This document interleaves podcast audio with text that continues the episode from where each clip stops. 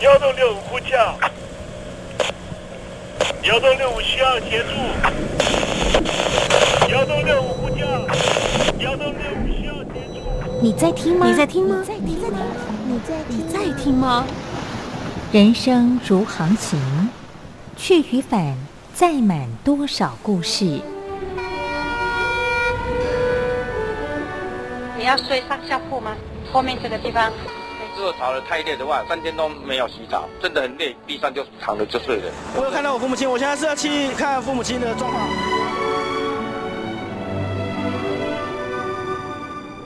聆听故事湾，让每个故事找到属于自己的码头。我到了那儿以后，我们就往妈妈家去。我一到那边，就感觉我妈妈已经她能够活活下来容不容易，我知道。他没他没跟我讲，我也不敢问，好好苦。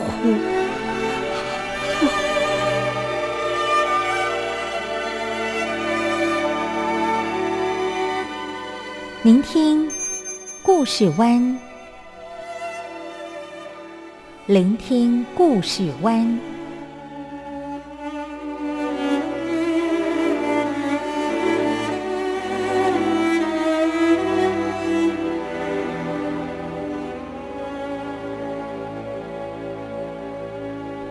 故事总有一个停泊的港湾。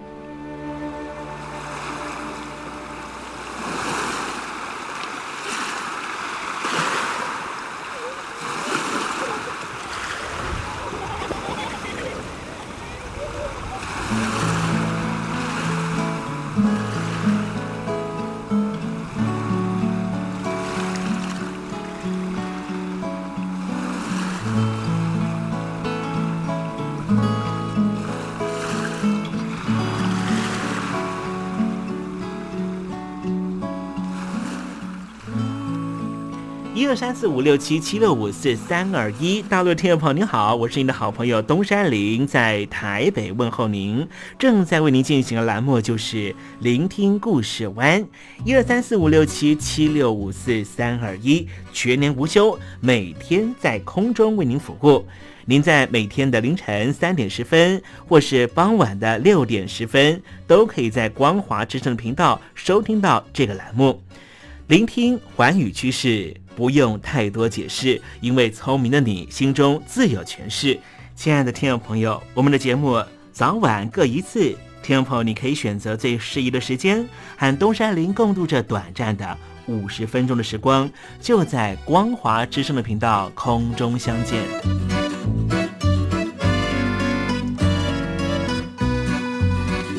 那么，听众朋友，收听、聆听故事湾东山林的节目，到底能够听到什么样的内容呢？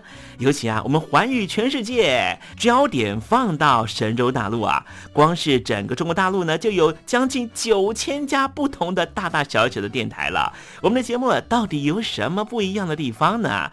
嗯，让东山林自吹自擂一下吧啊。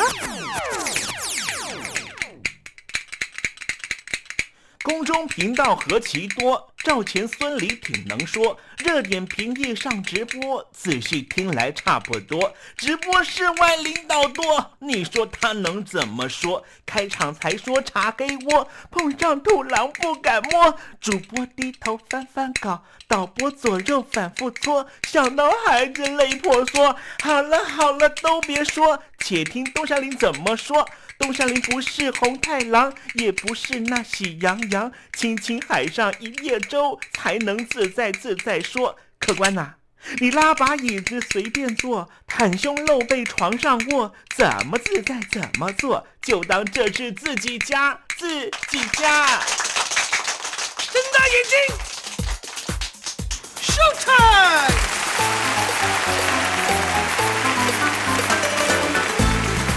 听众朋友你好，我是你的好朋友东山林，在台北问候您。正在为您进行的栏目就是聆听故事湾啦。为什么节目的开场要这样的隆重呢？因为在凌晨三点钟的时候才进行我们的节目啊。听众朋友可能正在打瞌睡之中，或是呢在睡梦之中，所以呢要赶快把听众朋友呢让那瞌睡虫踢到九霄云外啦。听众朋友，今天的节目非常的精彩，千万不要错过喽。那么精彩的内容到底包含了什么呢？赶快让东山林为您报告。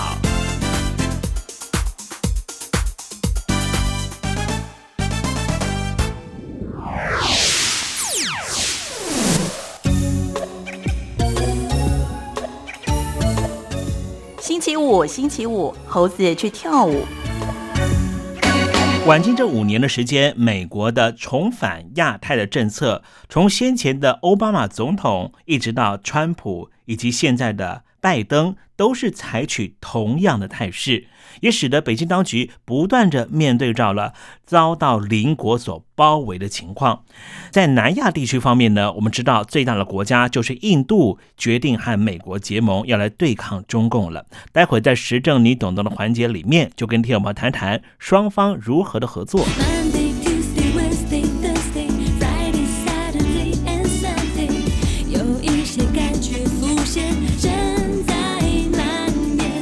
我是喜恩，希望世界和平，一切都有主的看顾。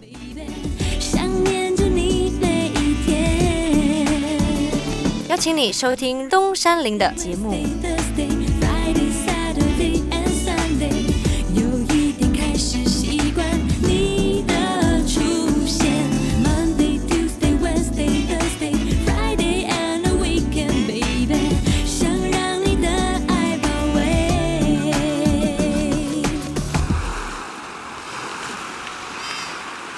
这里是光华之声，在台北发音。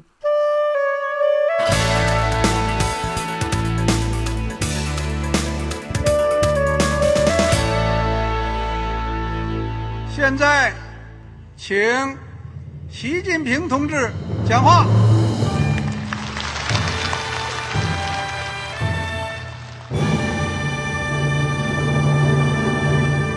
中国梦。必须紧紧依靠人民来实现。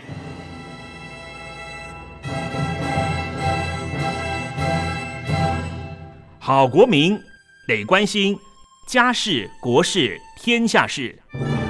呃，谢谢发言人。我们注意到啊，现在那个外面有很多关于前中央政治局委员周永康的一些消息和报道。我不知道发言人对这个事情有没有什么可以呃透露、可以披露的。国家对于公事啊，不是什么东西都要公示的。我只能回答成这样了，你懂的。那么作为天津市来说，每年要偿还的这个公路建设的贷款量有多大？哎，这个郝国民，这个偿还得回避时政敏感议题。因为他这个这个事儿，我就不好再说太细。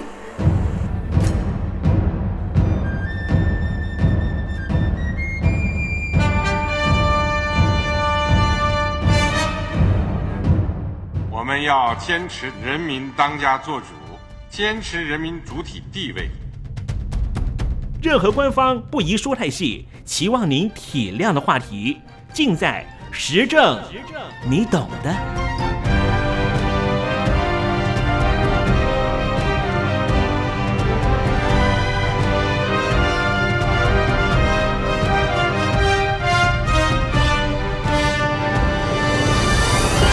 我只能回答这样了，你懂的。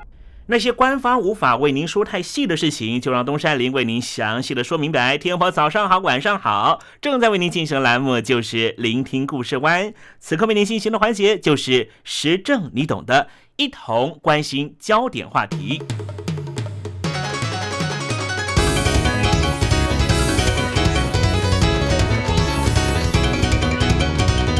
为了应北京当局所谓的和平崛起，美国方面做了许多的努力。北京当局的一带一路讲的是经济，希望在印度洋的一系列国家里面找到盟友；二方面呢，也希望呢石油的运输渠道不会受到任何的阻碍。然而，在印度洋上面最重要的国家就是印度了。印度跟中国大陆方面还有边界方面的问题，也因此，北京当局也和新德里的敌对国家，也就是孟加拉和巴基斯坦，保持非常绵密的关系。因此，北京当局和新德里之间也有一些矛盾状况。与此同时，我们看到了华府方面跟新德里达成了新一步的军事合作的关系。美国国务院方面日前批准了出售印度守护者无人飞机，这是美国首度出售这一款无人机给非北约组织的成员国。获得这一批无人机，能够大幅的提升印度对于印度洋的监视能力，也让美国和印度的军事合作关系更加的升温。印度在一九四七年脱离英国独立之后，首任总理尼赫鲁在外交行为上面实施的是不结盟政策，不和任何大国团体来结盟，因此拒绝美国提出的共产主义是世界最大威胁的战略判断。在一九六二年的时候，印度和中共爆发了边界战争，在印度作战失利的情况之下，印度的选择是什么呢？选择和当时北京关系非常不好的莫斯科展开密切的交往关系，并且获得了莫斯科的军事支持。因此，莫斯科当局和新德里两国在一九七零年代签署了涵盖军事领域的印苏友好和平条约。因此，在冷战时期的时候，印度和美国的关系并不好。苏联解体之后，美国和印度的关系稍有起色。不过，在一九九八年五月刚上台不久的印度人民党，不顾美国的反对，实施一连串的核子试爆，导致于当时担任美国总统的克林顿下令对印度实施制裁，让美国和印度关系再度冷冻。两千年的时候，小布希总统上台，基于战略和经贸因素，美国政府开始强化和印度发展军事和经贸的交流关系。小布什总统在两千零六年还访问印度，并且多次称两国是战略伙伴的关系。经过了这一番的折腾，两千零八年，美国和印度终于签订了核能合作协议，并且达成了非常重要的共识。印度可以在不签署核不扩散条约的情况之下，为他们国家内部的民用核能工业来向美国索取核燃料和技术。不过，这前提是印度必须将民用和军用的核能设施分开，并且必须要接受国际原子能组织的监督。两国的合作可说是一步一脚印。时间来到了两千一六年的四月份。美国和印度两国军方签订了后勤交流备忘录。根据这项协议，美国和印度两国部队日后可以利用对方的军事基地进行后勤补给和维修的工作。这象征美国和印度军事合作关系已经加速升温。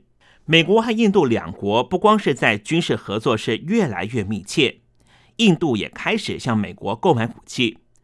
就在小布什总统两千零六年访问印度之后，并且定义出美国和印度是战略伙伴的关系。因此，在两千零七年的时候，印度就采购了第一批六架 C 幺三栋 J 的军用运输机。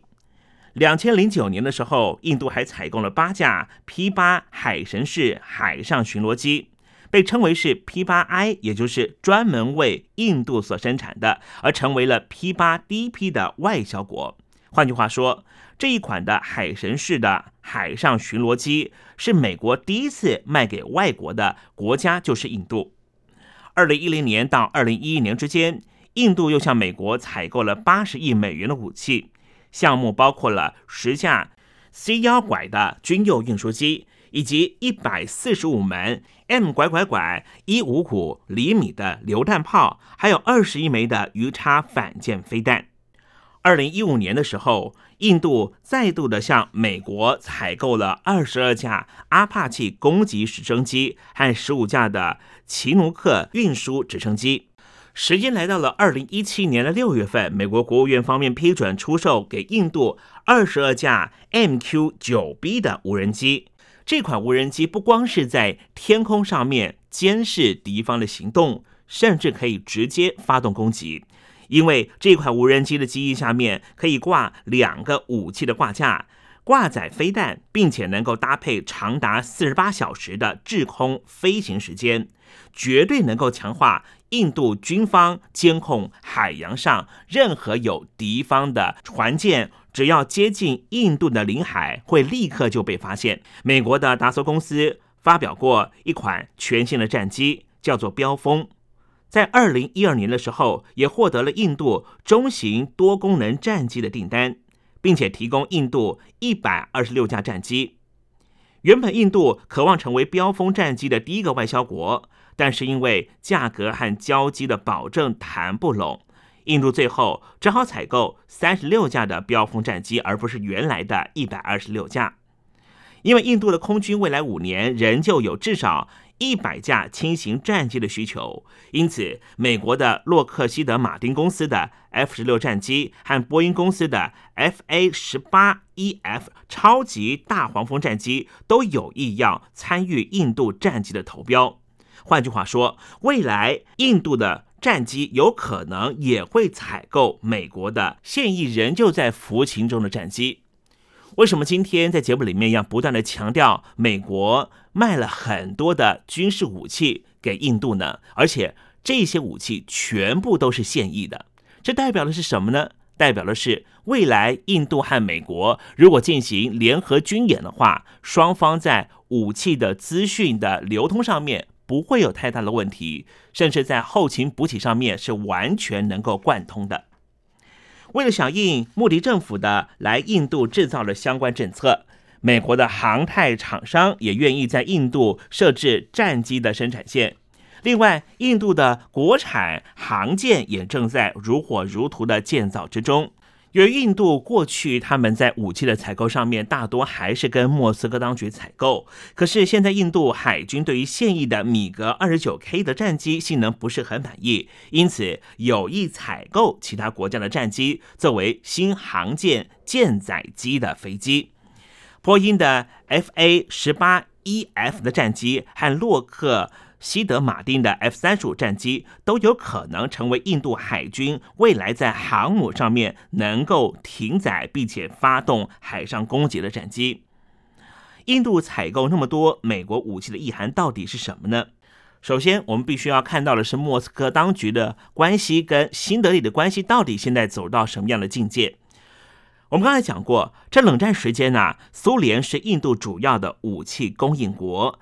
印度军方百分之七十的武器都是采购于苏联，或是得到授权制造。主要的原因就是因为印度曾经和北京当局发生了边界战争，在那场战役上面完全失利。当时的新德里当局选择的是和莫斯科当局合作，因此长久以来，这也就是为什么印度一直采取的都是苏联所生产的军备品。苏联在解体之后，由于继承的俄罗斯国家财政陷入危机，一度让武器研发陷入停滞状态。来自于印度的军售订单虽然能够解燃眉之急，但是俄罗斯制造的武器品质下降却是不争的事实。三不五时，让印度军方吃了闷亏。像是米格二十九 K 是印度现役的航舰唯一的舰载机。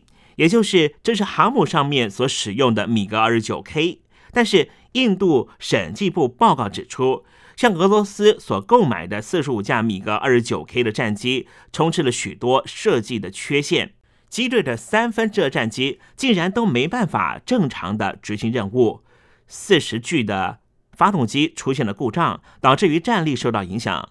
俄罗斯因此授权印度生产苏三十 Mki 战机，现在成为了印度空军服役数量最多的第三代战机。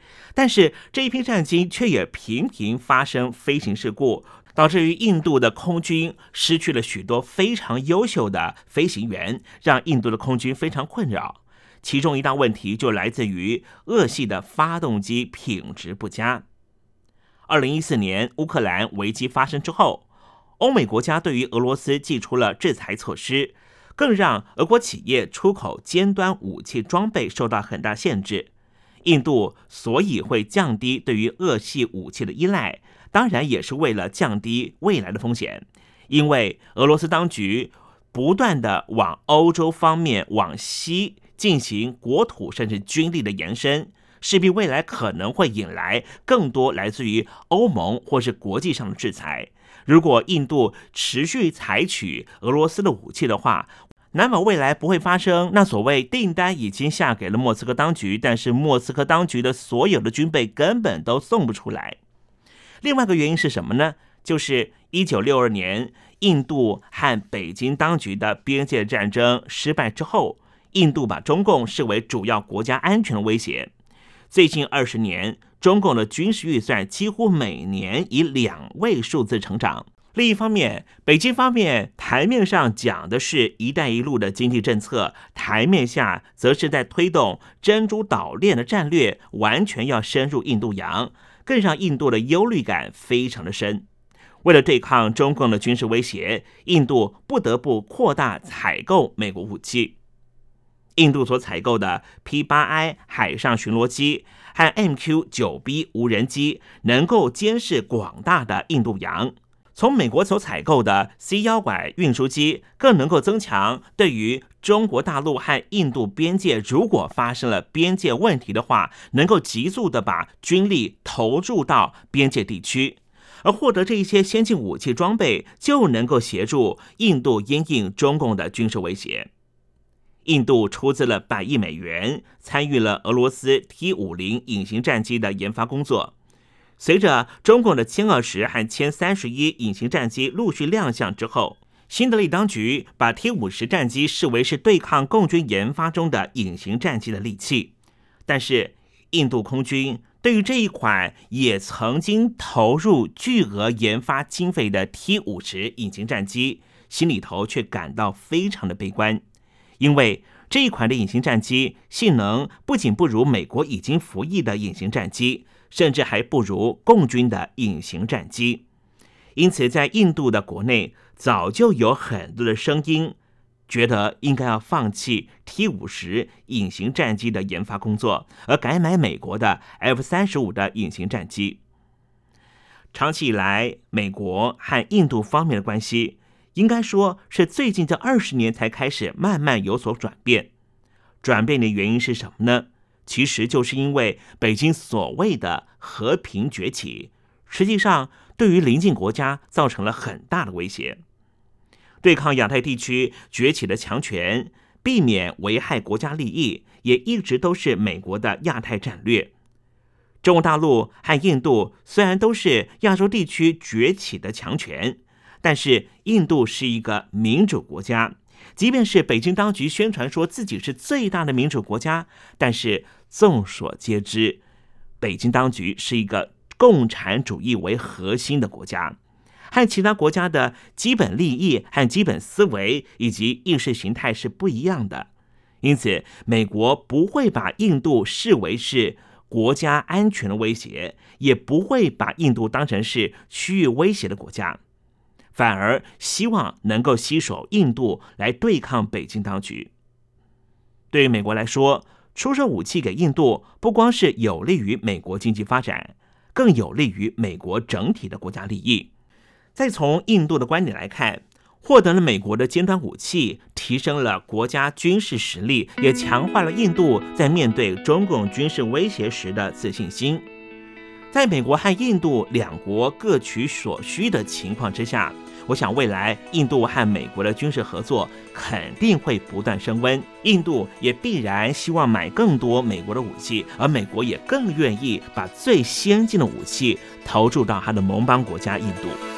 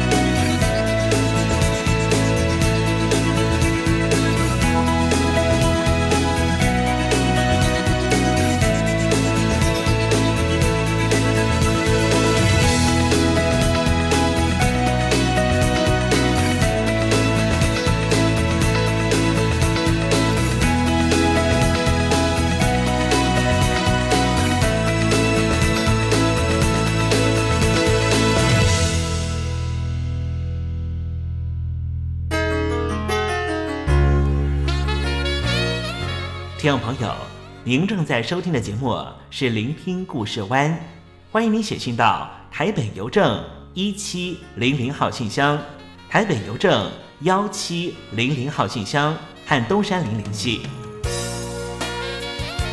东山林就是东边的山里有只麒麟的东山林，东山林等候您的来信哦。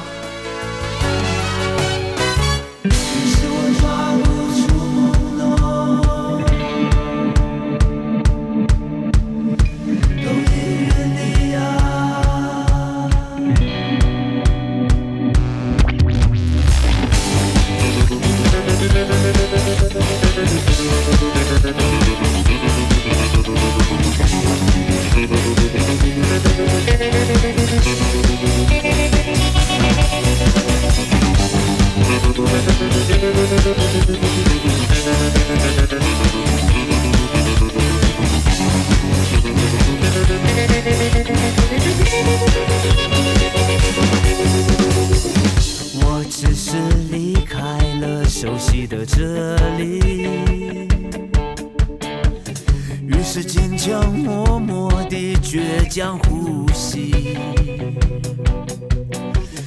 我只是遭遇了倾盆的大雨，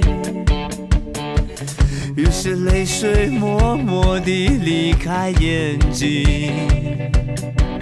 亲爱的，用力哭吧，其实我也很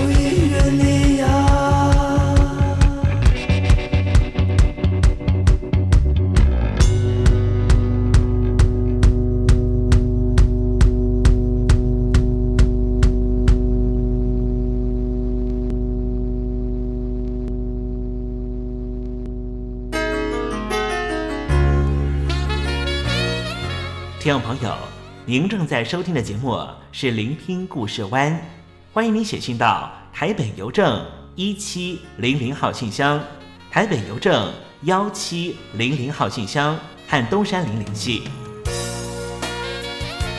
东山林就是东边的山里有只麒麟的东山林，东山林等候您的来信哦。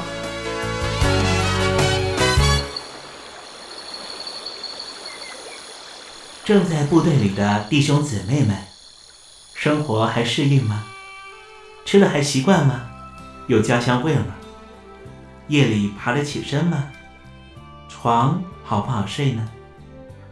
脱下军装，卸下盔甲，你还记得你自己吗？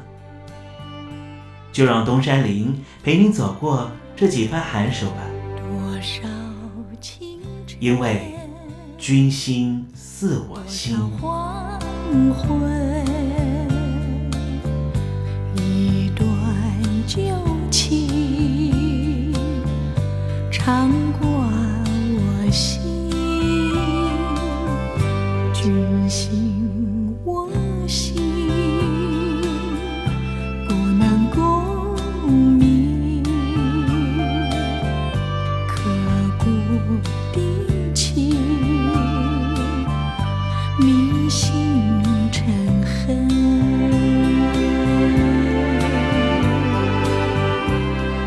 君心似我心。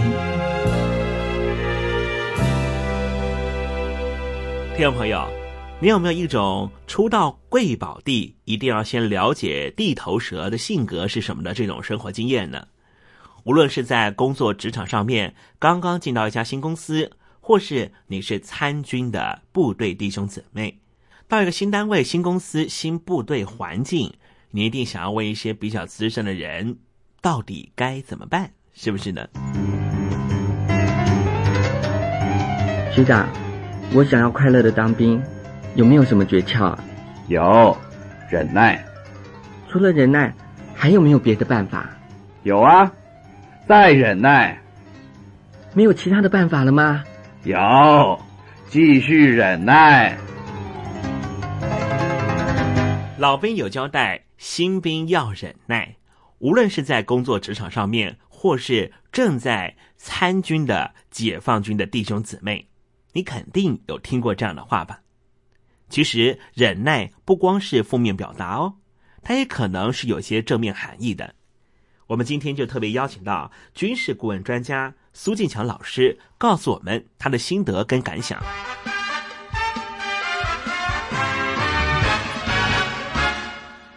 哎，大家好，我是苏进强，啊、今天要跟大家来谈一谈啊，我想当兵兼交朋友，做兵兼交朋友啊，这谢人东西兄弟，啊，当兵跟交朋友都是一样的，一辈子都是朋友，都是兄弟，这是军中社会都相通的人情义理，你相信吗？如果你不信，你问问你的班长，问问你当过兵的亲戚长辈，你的爸爸。呃，我有一句话啊，患难见真情。军中的生活虽然不再像呃过去二三十年前那样的苦啊，那样的这个艰辛啊，也没有什么大不了的所谓患难，但是当你面对一个面陌生的环境，面对跟过去全然不同的生活啊，不能再像你在家里、呃学校、社会那样的自在、随意，甚至于是任性，那种患难的感觉啊，不免就会涌上心头啊，不免也会让你觉得有一些委屈，有一些的不适应。再加上班长的一个口令、一个动作，做错了还要大声的这个讲，大声的纠正，不断反复的重来重做啊，直到他满意为止。那么对你的自尊心好像造成这个伤害啊，不断的磨练你，有时候还真觉得让人家受不了。那你不免要这个质问：哎呀，我又不是天兵，干嘛班长要对对我这么修理啊？要对我有有有这样的一个成见啊？啊，的确，这些感受、心情。呃，可能都是这个每一个学长，应该说是每一只老鸟，每一个老兵学会过程中的必然的一个心路历程。啊、我觉得这个要当老鸟，要当一只快乐飞翔的老鸟，又何妨先做一只先飞的笨鸟？所谓笨鸟先飞，就是这个道理啊。呃，不论你的军种是陆军、海军、空军，或者是宪兵、陆战队、海巡部，我想都必须要先经过菜鸟或者笨鸟这一个过程。表面上说是菜鸟或者笨鸟，其实你才是聪明的鸟，因为你已经学会了谦虚、忍耐，你已经翅膀已经长硬了，甚至于你这个呃，经过笨鸟、菜鸟这一关以后，你将来说不定你还可以面对你有变心的问题，而且能够非常坦荡的。我想记住，金中的朋友们、弟兄们啊，大家这个在金中生活就是互相互相、火凶火凶的啊，不计较，相互的关怀照顾，这样子。你必然是一只健康而能够飞得更高更远的老鸟，一只老鹰。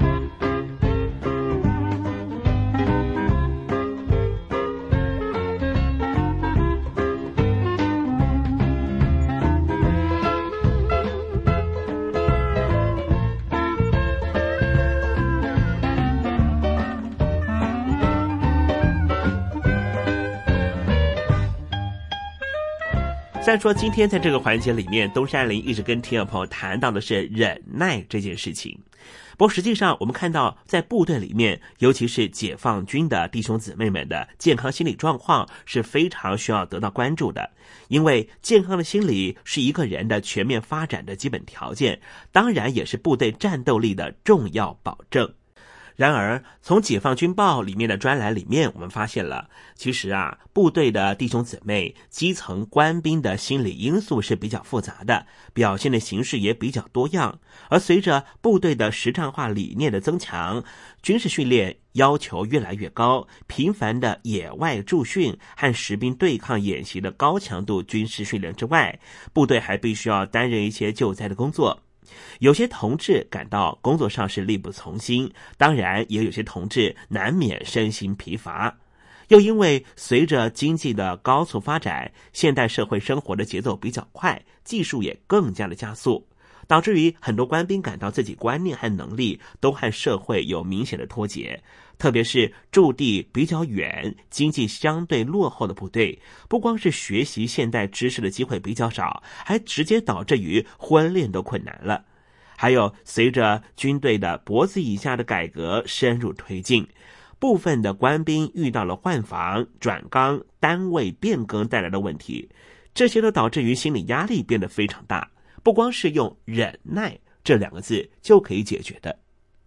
尤其啊，部分部队的官兵呢，又是独生子女，少受风霜，遇事敏感，感情脆弱，忍耐性比较差，更容易引起不良的心理反应，甚至出现情绪化的行为。所以啊，提前介入，排除隐患，防范于未然，就是做好心理工作的第一要务。基层干部啊，一定要做好及时监测工作，定期筛检思想隐患，结合平常的任务部署会议。工作交班会、安全局势分析会这些机会，对官兵思想进行分析，掌握苗头，关注重点人物和重点事件。如果可以的话，尽可能挑选思想品质高、文化素养高、观察能力强的同志担任心理观察疏导员，及时发现官兵弟兄姊妹存在的心理问题和可能产生心理问题的苗头，努力做到早发现、早预防、早疏导、早解决，搞好心理咨商室的建设，聘请心理专家就诊。另外，也开辟心理问题的渠道，引导官兵正确看待心理咨商。和对心理工作的信任，尤其啊是在部队里面这一个比较高压的环境之下，心理的防范就和防范洪水是一样的。只有坚持疏通和主体相结合，才能够有效的解决可能发生的问题。领导干部啊，要始终把解决官兵成长的烦恼、心中的隐患以及实际困难，作为促进官兵健康成长的大事来抓。鼓励政工干部参加心理咨商师专业等级的考试，提高政工干部心理健康教育能力，借此大力的开展在基层部队的心理辅导、心理咨商、心理讲座等活动，增强官兵弟兄姊妹自我认识、自我调节、自我解压的能力。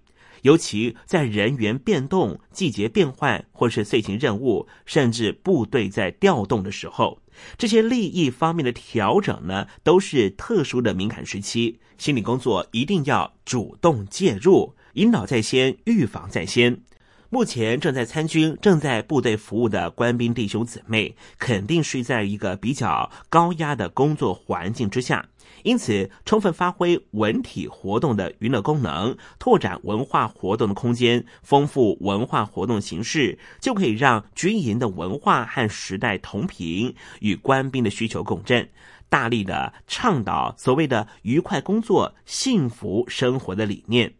适时的组织官兵出外参访，可以办一些军民联欢活动，或是家庭疗养活动，走出比较封闭的活动空间，广泛的开展谈心和交心的活动，让官兵弟兄姊妹可以在一个比较友好、融洽的情感交流之中，感受到爱的温馨。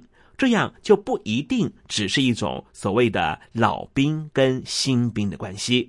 老兵可以是跟大哥哥、大姐姐一样的，带着新兵去适应这个团体生活。新兵也可以把一些刚刚从社会上学习到的新知识、一些新的常态，告诉在部队里面待了许久的这些大哥哥、大姐姐。这是一个相互学习的环境。唯有把一个部队打造成一个比较有爱的环境，这里工作的人才能够更为愉快。你说是不是呢？如果说一味的要求在解放军的部队里面的所有的成员都必须要忍耐、忍耐再忍耐，恐怕呢心理的素质也没有办法提升的。东山里今天跟所有的正在部队里面工作服务的弟兄姊妹分享的事情啊，就希望大家呢能够去想一想，您的部队是不是这样来照顾你的心理生活呢？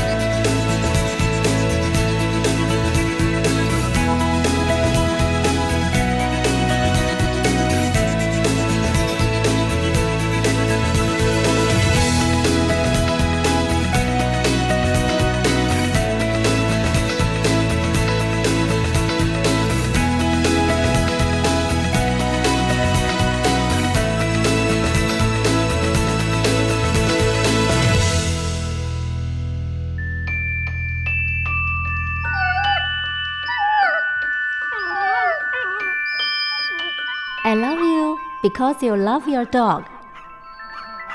我男朋友啊，哦，有啊，有养狗啊，他叫 Puppy 啊。呃，我们在一起大概五六年吧。呃，他在台积电上班。嗯，我男朋友他每天下班第一件事啊，他就会带狗出门散步。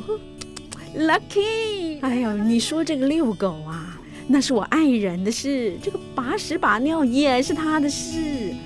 I love you because you love your dog。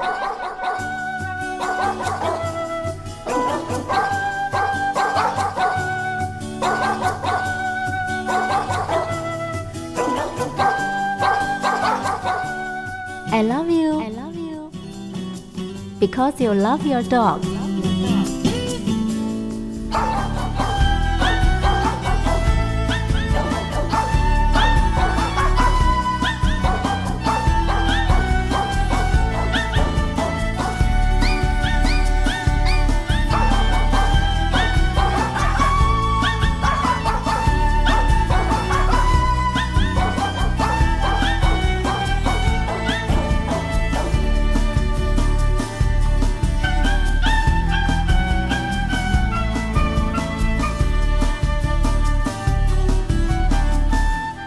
我的男人不会坏。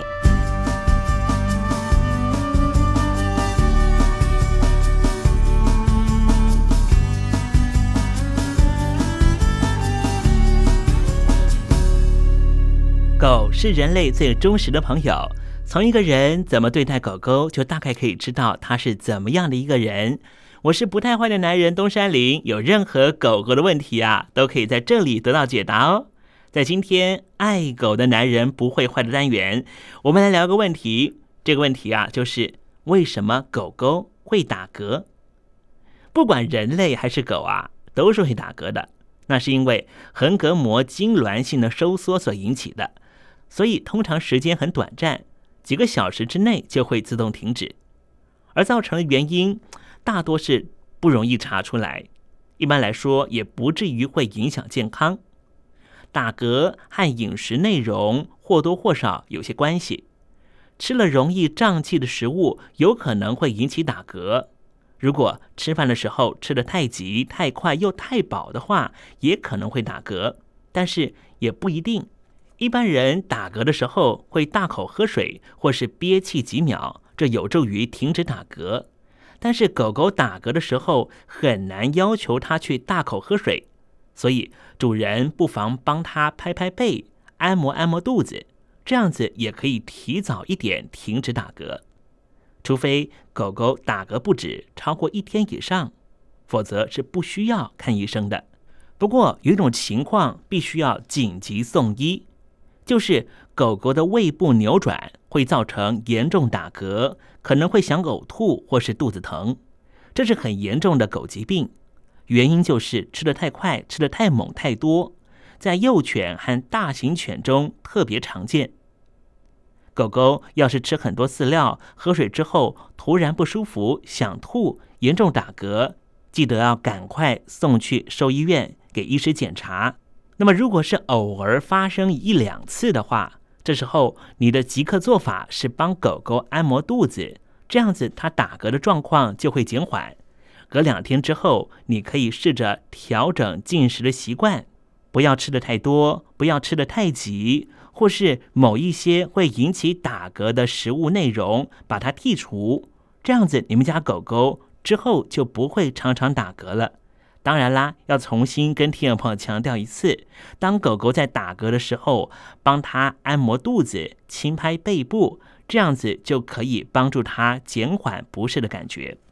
好了，今天爱狗的男人不会坏的单元为您解答的问题啊，就是为什么狗狗会打嗝？希望听众朋友更加懂你们家的狗，你们家的狗狗啊，也会因此更爱你的。